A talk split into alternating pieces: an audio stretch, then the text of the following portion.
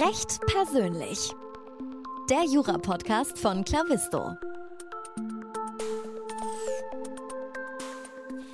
Hallo und herzlich willkommen zum Clavisto Jura Podcast Recht persönlich. Heute ist Laura Reuter bei mir zu Gast. Sie ist Associate bei Allen Overy und wir werden heute über ihre juristische Karriere sprechen sowie über ihre Tätigkeit im Private Equity bei A&O. Liebe Laura, herzlich willkommen im Podcast. Hi Moritz, ich freue mich bei dem neuen Format dabei zu sein und hoffe, wir haben ein spannendes Gespräch.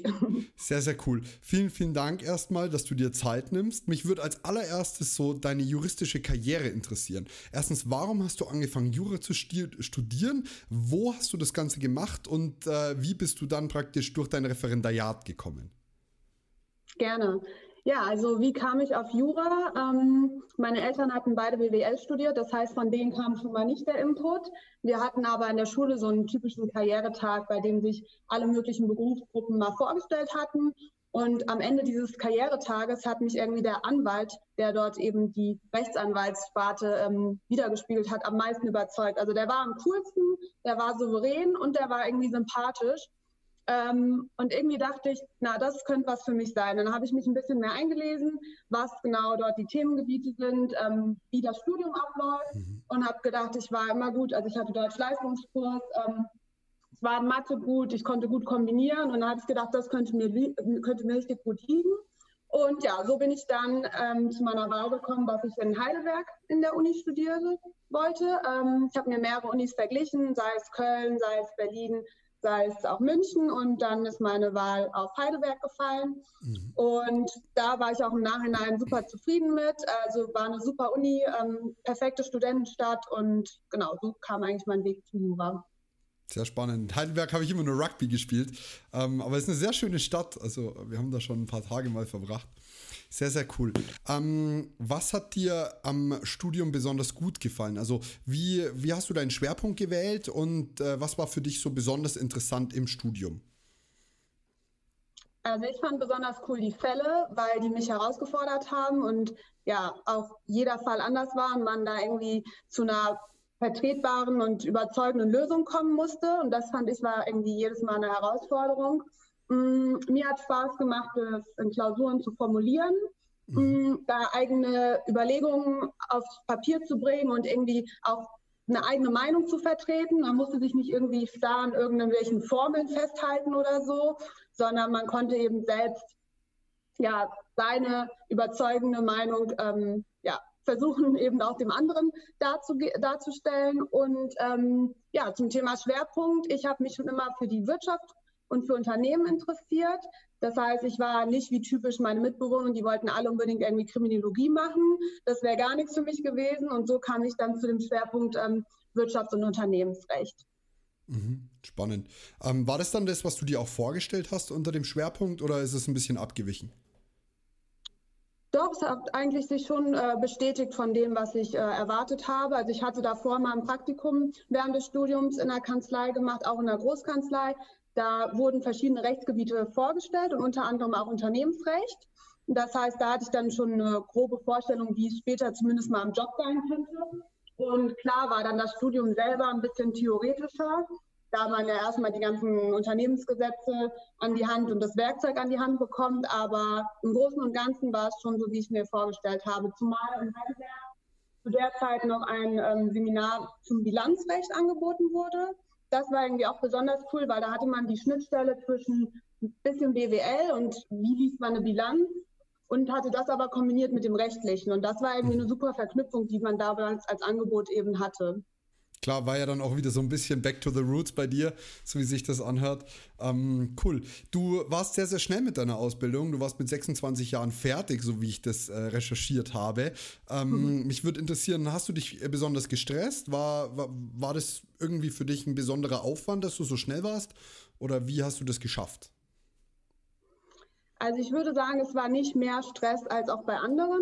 Ähm, was ich zum Beispiel nicht gemacht habe, ich habe kein Erasmus-Jahr eingelegt, sondern ich wusste, ich will das jetzt irgendwie durchziehen bis zum ersten Staatsexamen. Ähm, ich hatte auch Freunde, die brauchten irgendwie zwischendurch mal einen Break, die wollten raus aus dem kleinen, gemütlichen Heidelberg und ähm, ja, irgendwie ins Ausland. Das Bedürfnis hatte ich persönlich aber nicht. Ähm, ich hatte mhm. da irgendwie mein Ziel vor Augen und das war eben zu dem Zeitpunkt das erste Staatsexamen. Deswegen habe ich dann auch ein Jahr Rap gemacht und danach nicht wie andere noch ein halbes Jahr für mich gelernt, sondern dann direkt geschrieben. Da hatte ich natürlich schon manchmal den Druck, weil ich saß irgendwie im, im Rap und wusste, in einem Monat geht Examen los und alle anderen haben sich noch zurückgelehnt, weil sie dachten, ja, wir haben noch ein halbes Jahr Zeit, das nochmal alles danach zu verinnerlichen. Das heißt, da hatte man schon eine, eine Zeit mehr Druck als die anderen vielleicht. Aber im Großen und Ganzen würde ich es jedes Mal wieder so machen und ähm, ja, hatte da während des Studiums keine Einbußen. Und dann im Referendariat habe ich ebenfalls gewusst, dass ich jetzt nicht noch einen Break im Sinne von LLM mache oder wie manche eine Doktorarbeit, sondern ich wollte eigentlich ziemlich schnell daran anknüpfen, um dann eben auch mit dem, mit dem Rest nach zwei Jahren fertig zu werden. Und so hat sich das bei mir ergeben, dass ich quasi äh, ja, alles schnell durchgelaufen bin, ohne große Unterbrechungen oder Pausen. Das ist cool, weil bei mir war es tatsächlich ganz genauso. Also ich, ich bin jetzt auch 26, werde jetzt dann fertig und äh, ich kann das auch empfehlen. Also ich kann das auch wirklich, wenn man, wenn man sagt, man möchte das durchziehen, so ohne große Pausen, die einen wirklich nur so ein bisschen zurückhalten, habe ich das Gefühl, finde ich, äh, es ist ein schöner, schöner Fluss. Wenn man nicht gerade sagt, ich will unbedingt zwölf Punkte, egal, komme was wolle, dann, dann bin ich so, ja gut, dann bereite ich vielleicht lieber ein bisschen länger vor. Ja. Cool. Dann, dann würde mich tatsächlich interessieren, was wäre so dein persönlicher Examen-Tipp, Examenstipp oder deine Examenstipps, wenn du sagst, so drei, drei Sachen, die du im Nachhinein besonders gut gemacht hast oder jemandem empfehlen würdest, besser zu machen? Also ich glaube, ganz wichtig ist, dass man an sich selber glaubt und irgendwie dieses Urvertrauen in sich hat, mhm. weil gerade in diesen langen Lernphasen, sei es, dass man ein Jahr gelernt hat oder anderthalb oder manche vielleicht sogar in dieser Hardcore-Zwei-Jahres-Examensphase stecken, wo man x-zählige Probeklausuren geschrieben hat und sich unzählige Stunden in der Vorlesung beim Repetitor gegeben hat und dann irgendwie die letzten Wochen an sich zweifelt, da muss man einfach gegen ankämpfen und sagen, viel, ähm, ja, man muss da irgendwie an sich selber glauben und ein bisschen ruhig bleiben in der Hinsicht. Ich glaube, das ist ganz, ganz wichtig. Auch, dass man irgendwie eine Abwechslung sich, ähm, sich sucht, sei es wie ich, ich hatte zum Beispiel Sport, dass ich einfach mal draußen laufen gegangen bin und den Kopf frei bekommen habe, weg vom, vom ganzen Jura-Thema, sei es keine andere, die haben dann irgendwie gekocht und ihre besten Kochskills in sich rausgeholt als Ablenkung, sei es auch, dass man einfach nur spazieren gegangen ist. Ähm, ich glaube, das ist ganz, ganz wichtig. Und in der letzten Woche vor den Klausuren habe ich auf jeden Fall dann immer runtergefahren. Also ich kannte welche, die haben noch bis spät abends gelernt, aber das halte ich irgendwie für nicht sinnvoll, weil ich glaube, der Körper und auch der Kopf brauchen da ein bisschen Ruhe. Und man muss sich, glaube ich, dann auf diese zwei Wochen Klausuren, Wettkampfphase, wie auch immer man das nennen will, ähm, vorbereiten und irgendwie auch mental ein bisschen runterkommen. Und da würde ich auf jeden Fall empfehlen, dass man da ja, runterfährt, weil alles, was man in der Woche vor dem Examen nicht kann, das wird man auch dann nicht mehr gut in, seine, in seinen Kopf reinbringen, sondern da muss man einfach auf seine, seine letzten Wochen und Jahre dann vertrauen, dass man da ja alles gelernt hat, was hoffentlich dann abgefragt wird. Sehr cool. Vielen, vielen Dank für die Mega-Tipps. Das letzte kann ich genauso unterschreiben. Ich habe mir immer ein bisschen gefühlt wie vor einem sportlichen Wettkampf und habe mir immer so gedacht, ein Boxer, der boxt auch nicht mehr in der letzten Woche noch volles Sparring durch, und, sondern der nimmt sich auch Ruhe. Und so ein bisschen habe ich mich immer versucht zu fühlen. Das hat mir immer noch ein gutes Gefühl gegeben. Also genau so kann ich das unterschreiben. Jetzt warst du während deiner juristischen Ausbildung in New York. Also so, das, das klingt für mich ein bisschen äh, nach Suits, so äh, nach der Serie Großkanzleien in Gebäuden, die höher sind, als man schauen kann. Was kannst du uns dazu erzählen? Also wie, wie kam das und wie war's? Ja, also erstmal, es war, glaube ich, bis dahin die beste Zeit meines Lebens, die ich auf jeden Fall dort hatte in diesen drei Monaten. Ähm, ich war in der Anwaltsstation eben in der US-Großkanzlei, wobei man sagen muss, dass die in Frankfurt selbst nur 30 Anwälte hatten. Also das war sehr familiär und da kannte auch jeder jeden. Und dann hatte ich eben die Möglichkeit, äh, für die Wahlstation nach New York City zu gehen und das war ganz anders. Also da waren auf einmal allein von der, in der Kanzlei haben 600 Anwälte gearbeitet. Oh. Und da kannte natürlich nicht mehr jeden jeden und da hat auch erstmal keiner dich selber gekannt. Das heißt, jedes Mal, wenn du da den Gang lang gelaufen bist, hast du neue Anwälte, neue Gesichter gesehen. Ähm, das war schon beeindruckend und auch der Spirit dort war irgendwie nochmal eine Nummer heftiger und cooler, muss ich auch sagen, weil die Leute da waren schon extrem motiviert. Ähm, da war ein krasser Flair, nicht nur in der Kanzlei, aber auch in der Stadt zu der Zeit. Und ähm, es war irgendwie cool zu sehen, wie man aber auch so 600 Anwälte dort unterbringen konnte und einfach jeder trotzdem so seinen Job auf eine ganz professionelle Art und Weise gemacht hat. Und ähm, ja, also das war schon mal beeindruckend, auch in einem anderen Land und einer anderen Rechtsordnung da mal zu sehen, wie die dort arbeiten. Mhm. Kurzer Ausflug, warum, warum ist es dann nicht New York geworden langfristig? Also was hat dich zurück nach Deutschland getrieben? Also ich würde sagen, ich wäre immer wieder offen, in New York zu arbeiten. Deswegen, das ist jetzt noch nicht in Stein gemeißelt, dass ich für immer in Deutschland bleibe. Aber ich würde schon sagen, dass so mein Privatleben, Familie, Freunde mich schon wieder dann zurückgeholt haben. Ähm, auch wenn ich schweren Herzens wiedergegangen bin, weil man sich gerade nach drei Monaten gut eingelebt hatte und auch eigene Freunde dann in New York hatte und so seine Rituale.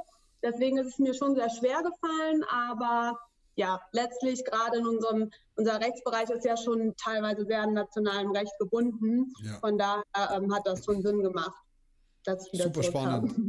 Cool, danke für diesen Einblick. Ähm, jetzt warst du, du hast vorhin den Sport erwähnt, ähm, du warst jahrelang Leistungsschwimmerin und äh, da auch wirklich aktiv. Mich würde mal interessieren, hast du daraus was für deine berufliche oder studentische Karriere mitnehmen können? Oder ist es so, wie du vorhin gesagt hast, einfach ein Ausgleich für dich gewesen, dass du einen Kopf frei bekommen hast nach dem Lernen oder nach einem harten Tag im, in der Kanzlei? Ich würde sagen, was ich auf jeden Fall mitgenommen habe vom Leistungssport, ist dieser Wettkampfwillen ähm, das merke ich immer noch. Also Private Equity bei uns im M&A-Bereich, da haben wir als Mandanten meistens große Unternehmen, die ein anderes Unternehmen kaufen wollen. Also häufig sind wir auf Käuferseite tätig, teilweise auch Verkäufer. Und man merkt am Ende irgendwie, man will für die das Ding gewinnen. Also man will am Ende einen erfolgreichen Deal hinbekommen.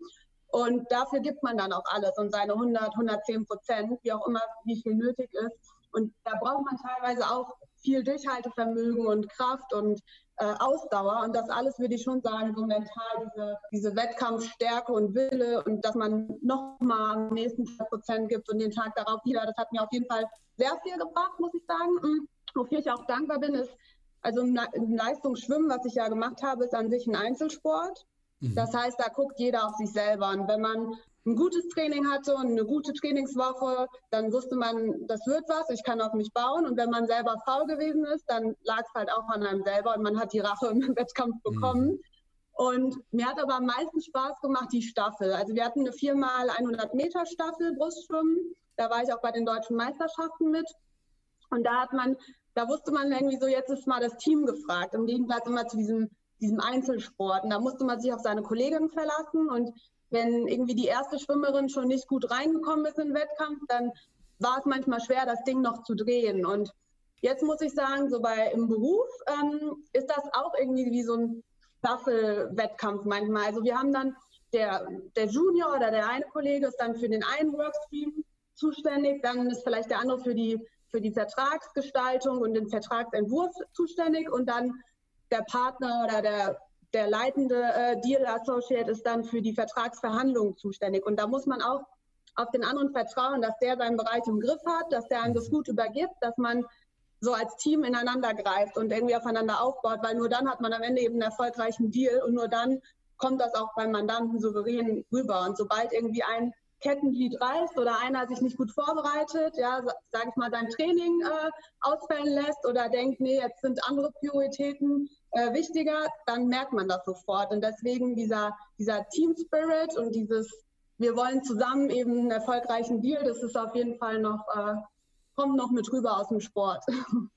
Spannend. Also wirklich, finde ich, find ich gut. Auch die, die Kombination aus dem Einzelsport und dann praktisch den Teamsport wieder mitzunehmen, das hat schon sehr viele Komponenten, die da, die mhm. da sehr interessant sind. Ähm, jetzt bist du Rechtsanwältin im Bereich Private Equity. Ähm, ich persönlich bin so gar nicht in dem, in dem Großkanzlei-Game, wenn ich es jetzt mal so nennen darf, äh, vertraut. Mich würde mal interessieren, erstens, was darf ich mir darunter vorstellen? Wie sieht dein beruflicher Alltag aus? Was machst du den ganzen Tag? Ja, also bei uns fängt idealerweise damit an, dass man eben einen Deal hat und äh, oder mehrere Deals gleichzeitig. Und da muss man sich vorstellen, da sind wir, wie schon eingangs erwähnt, eben meistens auf Käuferseite tätig.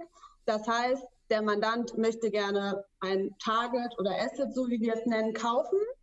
Und ähm, es gibt dann zwei Konstellationen. Entweder man hat einen Auktionsprozess, das heißt, es gibt noch viele andere Bieter und potenzielle Käufer und das ist ein sehr hoher Druck und jeder will schneller und besser und mehr Geld bieten als der andere. Oder man hat die Priorität oder das Glück, dass es ein exklusiver Prozess ist. Das heißt, man hat irgendwie vom Verkäufer für einen bestimmten Zeitraum Exklusivität bekommen und äh, verhandelt dann exklusiv eben untereinander. Man hat jetzt nicht die anderen im Nacken, die gleichzeitig auch das äh, Unternehmen kaufen wollen. Und es fängt dann eigentlich damit an, dass man erstmal Calls hat mit dem Mandanten. Ich glaube, allgemein sind Calls jeden Tag bei mir auf dem, auf dem Arbeitsprogramm oder auf dem Arbeits, äh, auf der Arbeitsdealzeit ähm, drauf. Also man hat ganz viele Gespräche, sei es mit der Gegenseite oder eben mit dem eigenen Mandanten oder mit dem Team.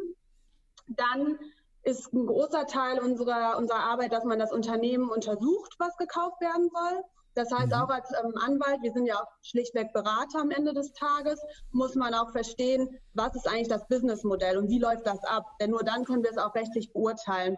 Und das ist eigentlich der spannende Part auch an unserem Job, weil wir haben jeden Tag oder dann bei jedem Deal ein anderes Target und einen anderen Bereich. Also sei es von einem Verkehrsbahnunternehmen, sei es von einer Kinokette, sei es von einem Hersteller von Antikörpern oder jetzt auch haben wir einen großen äh, Textilhersteller, der auch Markenkleidung äh, produziert. Und man muss sich jedes Mal neu einfuchsen in eben das Businessmodell dieses Tages und ähm, ja, untersucht das dann eben aus rechtlicher Sicht. Ähm, da schaut man quasi alles an, was dazu ähm, gehört aus rechtlicher Perspektive, die quasi gesellschaftsrechtlichen Hintergründe des Unternehmens. Man guckt sich bis zu einem gewissen Grad auch die Finanzverträge an, die Kreditverträge, also alles drumherum, was die rechtlichen Beziehungen steuert dieses Unternehmens. Und dann schreiben wir am Ende einen Bericht. Das nennt sich bei uns Due Diligence Report, in dem wir für den Mandanten die Chancen, aber auch Risiken bei dem Kauf darstellen. Das können am Ende 30 Seiten sein. Du, du warst ganz ja. kurz weg. Sag mir doch nochmal bitte, wie viele Seiten das maximal ist oder zwischen wie viele Seiten das sein kann. Das habe ich nicht gehört. Also es können bis zu 200 sein, je nachdem eben, wie ausführlich das Ganze sein soll. Da sind auch teilweise viele Anlagen dabei mit Zusammenfassung von Verträgen oder so. Also das ist sehr individuell ähm, vom Mandanten abhängig. Mhm. Aber nicht so schlimm spannend. wie Hausarbeit. das glaube ich. Aber es, es klingt sehr spannend, weil es sehr vielseitig klingt. Wie groß sind denn so die, die Deals, die dann da gemacht werden? Also geht es da um äh, mehrere hunderttausend, mehrere Millionen, mehrere zehn Millionen, mehrere Milliarden? Was ist denn so die Größenordnung? Also auf jeden Fall mehrere Millionen. Also es wird bei uns unterschieden zwischen Mid Cap, Large Cap und mhm. auch eben die kleineren Deals sind Small Cap Deals. Aber so der, ja, der, der Grundsatz ist eigentlich so mehrere hundert Millionen, wenn nicht sogar mehr. Mhm. Spannend. Ja, liegt schon auch viel Verantwortung drin, oder? Ja, auf jeden Fall. Also das sind andere Dimensionen, als wenn es hier darum geht, dass man ja, sich ein neues Auto kauft. Ähm, mhm. Da steckt nochmal viel mehr hinter und äh, ja, das ist schon Geld eine große Rolle auf jeden Fall. Und das ist dann wahrscheinlich auch ein Grund, was das Ganze so spannend macht, nehme ich an, oder? Ja, also man hat mit Dimensionen zu tun und auch mit internationalen Unternehmen und Rechtsordnungen, die man so sonst im Alltag oder auch privat niemals die Chance hätte, da irgendwie ranzukommen. Mhm. Sehr, sehr cool. Wenn ich jetzt äh, bei A&O, ähm, sprich bei Allen Overy, durchstarten möchte im Bereich äh, Private Equity, wie, was muss ich tun? Also was, was sollten Fähigkeiten sein, die ich schon habe? Was sollte ich erlernen? Oder kann ich äh, praktisch bei euch mal klein anfangen und sagen, ich habe noch keine Ahnung, bringt es mir bitte bei? Man sollte auf jeden Fall aufgeschlossen sein und zielstrebig. Man sollte viel, viel Interesse mitbringen im Sinne von, dass man Fragen stellt, dass man Lust auf was Neues hat, dass man auch Einsatz zeigt und viel lernen will und dafür bereit ist, auch mal was anderes stehen und liegen zu lassen. Ähm, man sollte eine gewisse Grundbegabung im Grundkenntnisse, sage ich mal, vom wirtschaftlichen Leben haben und mhm. vielleicht mal eine Tageszeitung lesen, sei es mal die Handelsblatt, sei es, dass man auch irgendwie die News online sich guckt. Man sollte einfach ein Interesse daran haben, wie was in der Wirtschaft so passiert, nicht nur politisch, sondern eben auch wirtschaftlich. Ähm, ja, und dann stehen dann eigentlich die Türen offen. Also alles lernt man auf jeden Fall on the job, sei es dass man das Englisch lernt, davon sollte man sich nicht abschrecken lassen, mhm. weil bei uns ist nun mal 80, 90 Prozent auf Englisch und ähm, ja, das lernt man aber alles mit der Zeit. Also da wird man auch immer selbstsicherer und Da ist man einfach während der Arbeit, äh, wenn man da irgendwie ein paar Monate und auch dann ein Jahr dabei ist und eben die Reports schreibt und mit auf Englisch kommuniziert und dabei ist, dann lernt man das von alleine. Also da kann ich schon mal jedem die Angst nehmen. Die besteht nämlich da manchmal vor diesem Business-Englisch. Und ja, wie gesagt, dann stehen dann alle Tür. Man hat einen super abwechslungsreichen Job, weil man eben immer wieder neue Unternehmen auf dem Tisch hat. Man hat super internationale Mandanten, also sei es, dass wir jetzt gerade hatten wir einen US-Mandanten, da ist dann mit Zeitverschiebung, dann telefoniert man bei dem ist gerade morgen und bei uns schon Nachmittag. Ähm, man hat, wir haben englische Mandanten, wir haben jetzt auch gerade holländische Mandanten. Also man hat, das war auch der Grund, warum ich unter anderem den Job gewählt habe. Man hat so eine breite und globale ähm, Auswahl und Abwechslung, die man, die hätte ich zum Beispiel nicht als Richterin mir vorstellen können, dass ich so eine Internationalität habe. Und das ist echt verdammt cool. Man sagt ja immer so, die Juristen haben große, abwechslungsreiche Berufe, einfach weil jeder Fall irgendwie anders ist. Und dann, es äh, klingt so ein bisschen, als wäre deine Abwechslung noch ein bisschen gesteigert auf Steroiden praktisch. Also die, die Abwechslung gleich noch in den Sprachen, so nach dem Motto, beziehungsweise man bleibt auf Englisch, aber von den Nationalitäten und allem drumherum, was so ein bisschen dazu kommt. Ja, also ich würde sagen, kein Tag ist gleich, kein Deal ist gleich. Ähm, also das macht gerade irgendwie den Job aus und ich habe auch Freunde, die finden es spannend, die machen seit einem Jahr Dieselabgasskandal-Klagen äh, mhm. und die sind auch richtig gut dann in dem, was sie machen und die finden das auch abwechselnd, nur abwechslungsreich. Nur für mich, ich definiere Abwechslung halt anders, als dass ich ein Jahr lang nur diese Klagen mache und deswegen ja, passt es zu mir und ähm, ist wirklich super spannend und man lernt auch nie aus, man hat immer wieder neue Herausforderungen und ähm, was auch cool ist, bei uns in der Kanzlei sind natürlich auch Teams, also nicht alle machen Private Equity, sondern manche machen Arbeitsrecht, Litigation, ähm, es gibt öffentliches Recht, also es gibt diese ganzen Spezialisten, nennen wir sie. Und bei einem Deal sind wir immer in der Mitte. Wir müssen mit allen uns austauschen, das steuern. Und wir sind mit jedem Rechtsgebiet dann im Austausch. Also bei Arbeitsrecht fragen wir eben unsere Spezialisten im Arbeitsrecht. Hier, wie siehst du das mit dem, mit dem Vertrag des Geschäftsführers? Ist hier mhm. diese Abfindungsklausel? Könnte das ein Risiko sein? Findet die Anwendung? Dann brauchen bestimmte Unternehmen Genehmigungen oder Lizenzen. Dann sprechen wir mit den Experten. Also wir sind immer Trotzdem, wir sind natürlich nicht im Arbeitsrecht die Experten, aber wir haben einen großen Überblick über alle Rechtsgebiete, weil wir immer die Schnittstelle sind und das dann dem Mandanten verkaufen bzw. kommunizieren müssen. Und ja, das ist irgendwie auch cool, dass man das alles mit abdeckt. Wenn ich mir das so durchdenke, äh, muss praktisch wie im Examen selber sehr äh, problembewusst sein. Weil dir muss eigentlich nicht die Lösung klar sein, sondern dir muss klar sein, okay, wir haben hier ein Problem potenziell und ich frage einfach mal beim Spezialisten nach. Genau, also man muss erstmal das Problem überhaupt erkennen und sehen. Das kennt man ja noch in Klausuren, dass äh, wenn man das erst ja, gar nicht sieht, dann kommt man nicht so weit äh, und irgendwann wird es aufgedeckt. Und genau, dann eben, also wir sind, wir arbeiten sehr lösungsorientiert. Also das bringt nichts, irgendwie dem Mandanten dann noch fünf Meinungen aufzudröseln und ja, am Ende weiß er selber nicht, was zu tun, sondern wir müssen ihm schon eben, deswegen sind wir Berater auf der Art und Weise, das Bestmögliche dann vorschlagen und herausholen und wenn der Mandant es anders will, müssen wir auch den anderen Weg dann mit gut beraten. Also ähm, es ist zwar schon serviceorientiert, aber auch ja, sehr ähm, kreativ und flexibel. Das klingt spannend. Also ähm, so die ganze Tätigkeit an sich, es klingt auf jeden Fall was, was mich auch interessieren würde. So wirtschaftlich bin ich sehr interessiert ähm, und die, die Art und Weise, so Schnittstelle zu sein, ist immer also mir, mir gefällt der Gedanke, irgendwie verschiedene Sachen zusammenzuknüpfen. Äh, jetzt würde mich mal interessieren, was hast du so für Karrieretipps noch? Also was, was sind so Sachen, die man bereits im Studium beachten könnte, bereits im Referendariat beachten könnte, um entsprechend die Tätigkeit am Ende ausüben zu können? Jetzt in deinem Fall äh, war wahrscheinlich der Schwerpunkt recht gut gewählt, nehme ich an. Ja, also theoretisch für die, für die Fachkenntnisse war der Schwerpunkt gut. Ähm, mir hat sehr geholfen, eben schon frühzeitig Praktika zu machen in Großkanzleien. Also ich war bei einer deutschen Kanzlei, bei einer eben britischen und bei einer amerikanischen, habe da irgendwie geschaut, gibt es überhaupt gibt's Unterschiede und wenn ja, was sind so die Unterschiede in der Mentalität und in der Art und Weise, wie die Kanzleien arbeiten, so dass ich schon mal einen ziemlich realistischen Eindruck hatte. Das Coole, zum Beispiel bei meinem, ich hatte ein Praktikum bei A&O äh, 2014 mhm. gemacht. Ähm, und A&O hat den Ansatz, dass man auch als Praktikant schon on the job dabei ist.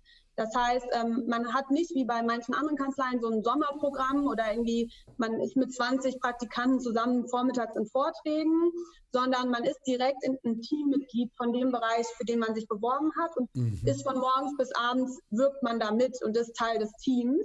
Und das hat mir geholfen, schon einen sehr realistischen Eindruck auch von dem Beruf zu bekommen. Das fand ich damals klasse, weil das war keine verschönte Ausbildung, wo man irgendwie ja nur Vorträge und auf Dinner abends essen war schickt, sondern man hat wirklich die Tätigkeit des Großkanzleianwalts mitbekommen. Und ähm, genau, in dem Zusammenhang wäre auch mein Tipp, dass man auf jeden Fall networked im Sinne von, dass man auch gerade als Praktikant vielleicht nach einem Jahr dann fragt, hey, ich hatte jetzt Examen und es lief eigentlich ganz gut, dass man mal eine Weihnachts-E-Mail schreibt und einfach ein frohes neues Jahr wünscht, ähm, dass man irgendwie, die Leute freuen sich immer wieder was von einem mhm. zu hören und dass man mit denen in Kontakt bleibt und da auch sein, von so seinem Netzwerk und seinen Spinnenfäden zu allen ähm, zieht und auch aufrechterhält. So, das hat mir später auch geholfen, als es dann um die Frage des ja, Berufseinstiegs und die Wahl der Kanzlei ging, dass ich immer noch Kontakte zu den Leuten bei A&O hatte mm, und die jederzeit irgendwie ansprechen konnte, hey, würdest du mir das und das empfehlen? Wie ist es zurzeit bei euch? Ähm, bei A&O war zum Beispiel das Coole, immer noch fünf Jahre später nach meinem Praktikum waren die gleichen Anwälte noch in der Kanzlei selbst. Spannend, ja. Man muss dazu sagen, bei Großkanzleien ist schon der Wechsel sehr oft. Also das ist wie im Fußball, dass da eigentlich länger als zwei, drei Jahre manchmal die Leute bleiben. Es ist jetzt nicht ungewöhnlich, dass die auch mal wechseln nach zwei, drei Jahren. Mm. Und das war eben cool, dass da irgendwie der damalige, bei uns gibt es Titel, zum Beispiel man ist Senior Associate, nach, nach fünf, also im fünften Jahr wird man Senior und der war dann in der Zwischenzeit Partner geworden. Oder mein damaliger Referendar, der war dann Anwalt und dann war ist es einfach hilfreich, wenn man irgendwie noch mit den Leuten in Kontakt ist und ja, sich von denen auch nochmal Tipps einholen kann. Also mein, mein Haupttipp ist, dass man immer Fragen stellt, also sei es in Jobinterviews, dass man eigentlich eine Liste an zehn Fragen von mir aus hat und die Leute richtig ausbohrt über das Thema, was einen interessiert. Also dass man, das nervt auch niemanden, das kommt auch nicht nervig rüber, sondern dass man einfach zeigt, hey, mich interessiert es und ich will mehr über eurem euren Job, ich will mehr über eure Kanzlei oder was auch immer, wo man sich bewirbt, wissen. Also ich würde sagen, Fragen, Fragen, Fragen stellen ist auf jeden Fall ähm, wichtig, um auch die Leute kennenzulernen, also nicht, sich nicht immer nur berieseln zu lassen. Mhm. Und mein Tipp wäre auf jeden Fall, dass man sich ähm, zum Beispiel auch vor Inter Jobinterviews ganz genau informiert über die Leute, mit denen man das Interview führt, über die Tätigkeit, dass man einfach vorbereitet in die Interviews geht. Und das klingt nach so einem simplen Tipp, aber ehrlich gesagt, so aus, der letzten, aus den letzten Jahren Erfahrung machen das nicht alle Leute, dass sie sich wirklich top vorbereiten, sondern die setzen sich manchmal in das Interview und denken, ja, jetzt lasse ich erstmal die anderen so ein bisschen erzählen. Ähm, also man sollte auf jeden Fall sich selber sehr gut vorbereiten und ähm, ja, einlesen, wie auch immer. Ich glaube, man sollte zeigen, dass man den Job auch haben will, nehme ich an. Weil wenn ich mir 20 Jobgespräche reinziehe, dann kann ich halt nicht auf alles vorbereitet sein oder ich verwechsel potenziell auch mal zwei miteinander. Das kommt natürlich dann nicht so gut an, aber wenn ich genau weiß, ich will in diese eine Kanzlei rein und ich möchte gerne in dem Bereich, dann weiß ich natürlich auch potenziell alles im Idealfall schon vorher drüber. Ja, und wir haben ja schon den Luxus mit dem jetzt heutigen Internet, man findet ja alle Deals öffentlich, wenn man ein bisschen rumgoogelt. Und da hat man ja schon einen sehr einfachen Weg, eben die Infos rauszubekommen, die man dann wissen muss oder wissen sollte. Spannend. Vielen, vielen Dank, Laura. Wir sind auch schon am Ende angekommen. Ähm, es hat mich mega gefreut, dass wir uns da über deine Tätigkeit austauschen konnten. Es war super interessant für mich und äh, ich glaube, wir haben einen ganz, ganz tollen Einblick bei der Kale kan bei, jetzt habe ich einen Versprecher drin gehabt, bei der Kanzlei Allen Overy gehabt. Ähm, vielen, vielen Dank für deine Zeit und dass du uns deine Tätigkeit näher gebracht hast. Ja, es hat super Spaß gemacht, mit dir darüber zu sprechen und auch vielen Dank, ähm, dass ich eingeladen wurde. Sehr, sehr gerne. Mach's gut. Ciao. Ciao. Ich hoffe, dass dir die heutige Episode gut gefallen hat. Falls du Fragen, Kritik, Anregungen oder Verbesserungsvorschläge für mich hast, schreib mir doch gerne eine Mail an podcast.clavisto.de. Wo wir gerade beim Thema Clavisto sind, du bist bestimmt schon Mitglied im Clavisto Talentprogramm, wo Nachwuchsjuristen und Juristinnen gefördert werden. Falls nicht, dann schau unbedingt mal auf www.clavisto.de rein und bewirb dich gegebenenfalls für einen Platz im Förderprogramm. Als Clavisto-Talent bieten wir dir die besten Karrierechancen und begleiten dich auf, einem, auf deinem Weg in äh, eine Top-Kanzlei. Tolle Förderleistungen wie Use oder ein JA-Abo, Gesetzestecke, Gesetzestecke, Tolle Förderleistungen wie Use-Abo oder Ja-Abo, Gesetzestexte, Schönfelder Taschen von The Loyal One und noch vieles mehr gibt es für dich kostenfrei obendrauf. Wir freuen uns auf dich. Mach's gut und bis zur nächsten Folge. Bis dann.